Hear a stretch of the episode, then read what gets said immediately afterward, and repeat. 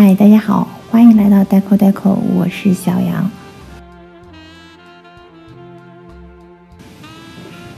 最近我看了一部库布里克导演的电影，名字叫做《大开眼界》。看完之后，我又连看两遍，因为这个电影中有非常多的室内镜头，是很适合做一期有关于室内装饰的这样一期节目。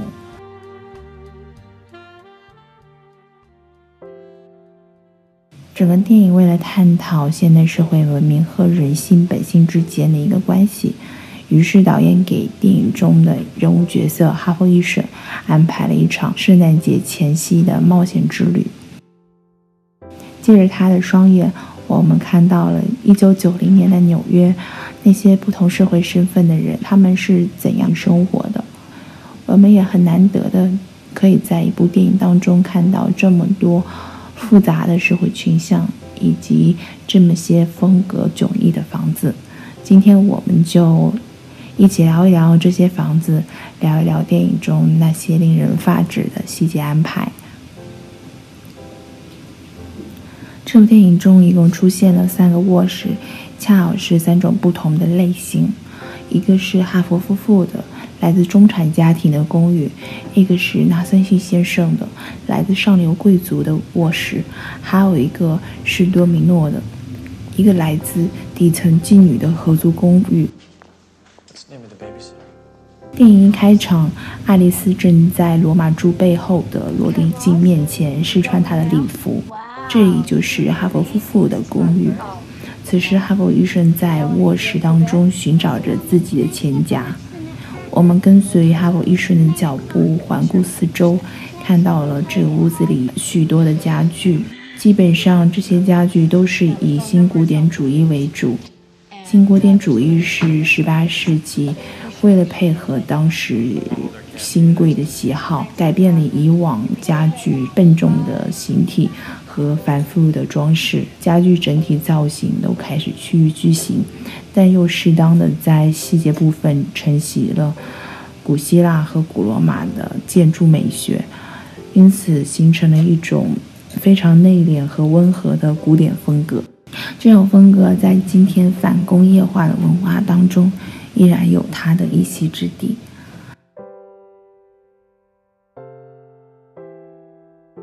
电影中有一幕非常精彩的镜头，是爱丽丝和哈维进行激烈讨论的镜头。他们讨论着关于婚姻和忠诚的话题。这里面，导演给了爱丽丝侧卧在床的一个特写镜头。如果当时你和我一样会分心的话，一定会看到床头板上那些秀气的虫鸟图案。这种东方图案的奇异文化，在十七世纪的欧洲很受当时贵族的追捧。在电影镜头下，这种东方含蓄之美和尼格基德曼的脸庞相称，还挺有一种非常特别的异域风情。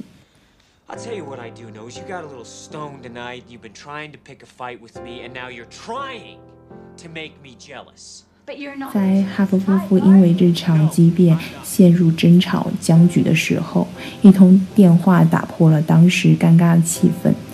我们随后又跟随着哈佛医生走进了纳森逊先生的一个卧室。纳森逊先生在电影中是一个刚刚过世的老人，我们难以通过他的。言语和举止去了解他的为人，但是老先生整个卧房的布置倒也给了我们不少的信息。从成套的洛可可式家具当中，我们可以感受到纳斯顿逊老先生并不一般的社会身份。洛可可风格最特别的是他对不对称性和弧线装饰的极致追求。这种繁复的造型，并不是从家具的使用角度出发而设计的，兴起这种设计风格的源头在法国贵族，特别是路易十五后期，当时贵族们开始定居城市，自建小型的豪宅，装修上模仿巴黎宫廷。工匠们会用华丽的材料，结合自然主义的那些流动元素，装扮新房子，来彰显贵族与众不同的身份和品味。说实在的，如果没有特别宽敞的空间，是很难去安置这些造型特别复杂的家具的。这类家具在现代公寓当中已经很少见到了。特别是像纳森逊家里那样，还是成套出现的，就更少见了。现在仍然对这些曲线装饰有狂热兴趣的，大概也也只会和哈佛夫妇一样，在卧室一个角落放一面装饰夸张的梳妆镜，稍微点缀一下。This is it.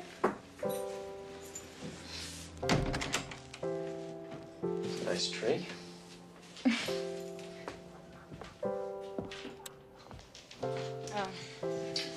Sorry about the mess. Made day off. 影片当中，我们看到的最后一间卧室是妓女多米诺的合租房。整个房间特别狭小，一是它本身空间就不大，二是多米诺作为一个苦于生计的人，并没有心思去好好的整理房间里的床具、斗柜以及书架都是。临时组在一块儿的，床头的虎纹毛毯，窗户上缠绕的节日灯珠，墙壁上的涂朱面具，所有的物品，无论是从造型上来讲，还是从配色上来看，都各有各的特色。然而，要把这些复杂的元素全都杂糅在一个本来就不太大的房间里面，必然会让人感受到无序和拥挤。导演一下子就通过几个卧室的对比，把住在其中的三个不同身份的人区别开来了。但是导演安排室内装饰的功力并不仅限于此。通常我们会觉得，如果要去追求不一样的室内设计，就要用完全不同的物品来进行替换，才能达到明显的效果。我在看第二、第三遍影片的时候，才发现，其实导演在很多地方用了同一种装饰手法，但高明的是，并没有让我们看到其中有雷同的痕迹。导演使用的第一个装饰手法是挂画装饰。哈维尔夫妇和维克多先生两个房子里面都裱了很多的画。但是我们并没有觉得他们的房子因为挂画而显得有相同的气质。仔细观察之后，才看到导演变态细节控的一面。原因就在于两家挂画题材上就有着根本性的区别。Well, Victor, maybe I'm missing something here. You called it a fake, a charade. Do you mind telling me? What kind of fucking charade ends with somebody turning up dead?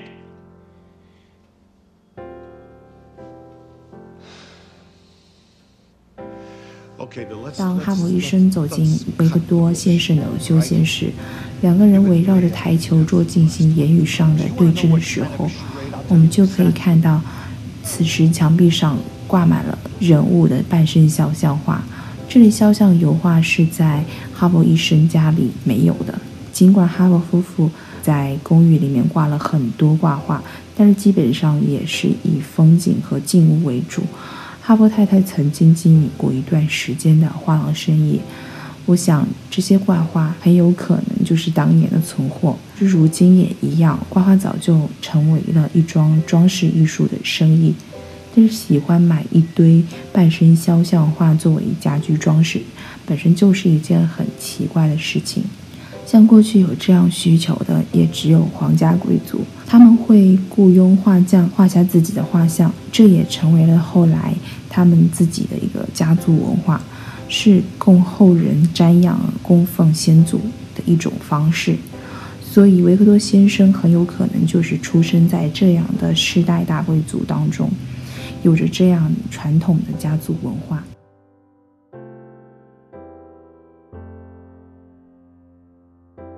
在挂画这一个细节上，我们就看到了哈佛哈罗夫妇和维克多先生之间的一个身份上的差别。另外一个手法，我个人认为是直线造型。其实直线造型是所有房间当中必然用到的一种装饰元素，因此它并不是导演刻意的安排，但是它留给我的感触并不比挂画装饰要来的少。当直线造型出现在基于多米诺的合租公寓的时候，我感受到的是机械化的切割和简单的板式造型。但是当直线造型出现在那场神秘舞会所在的庄园的时候，这些直线秩序井然地排列组合在一起，我看到的是直线无限延伸之后带来的那种庄重和神圣感。这种感受是合租房没有办法带来的。虽然两个空间用了同一种装饰手段，但是给人的内心感受却大相径庭。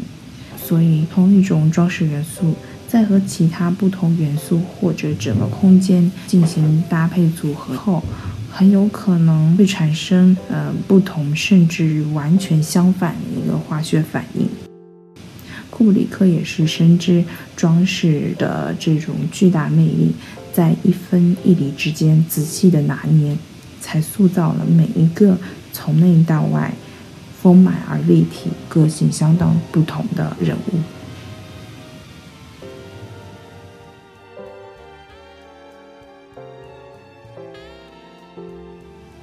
相信库布里克不去做导演的话，他也可以成为一个。对室内设计行业有影响力的人物，他对装饰和身份的理解非常全面，而且很细腻。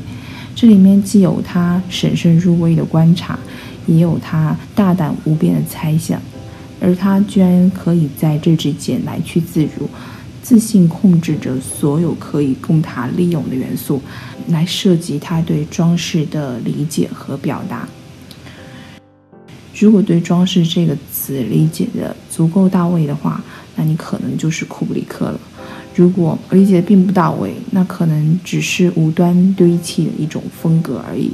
现在的装饰双簧非常喜欢提到风格，风格是一个很有概括力的词，这种抽象的词可以给人无限的想象空间，但是风格其实又是一个很程式化的词。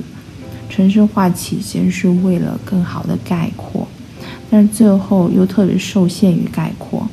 过去我们会因为自己的身份，自然而然就有了装饰艺术，但是现在我们会因为装饰而打扮自己，制造一种身份。在我看来，这就是一种本末倒置的现象。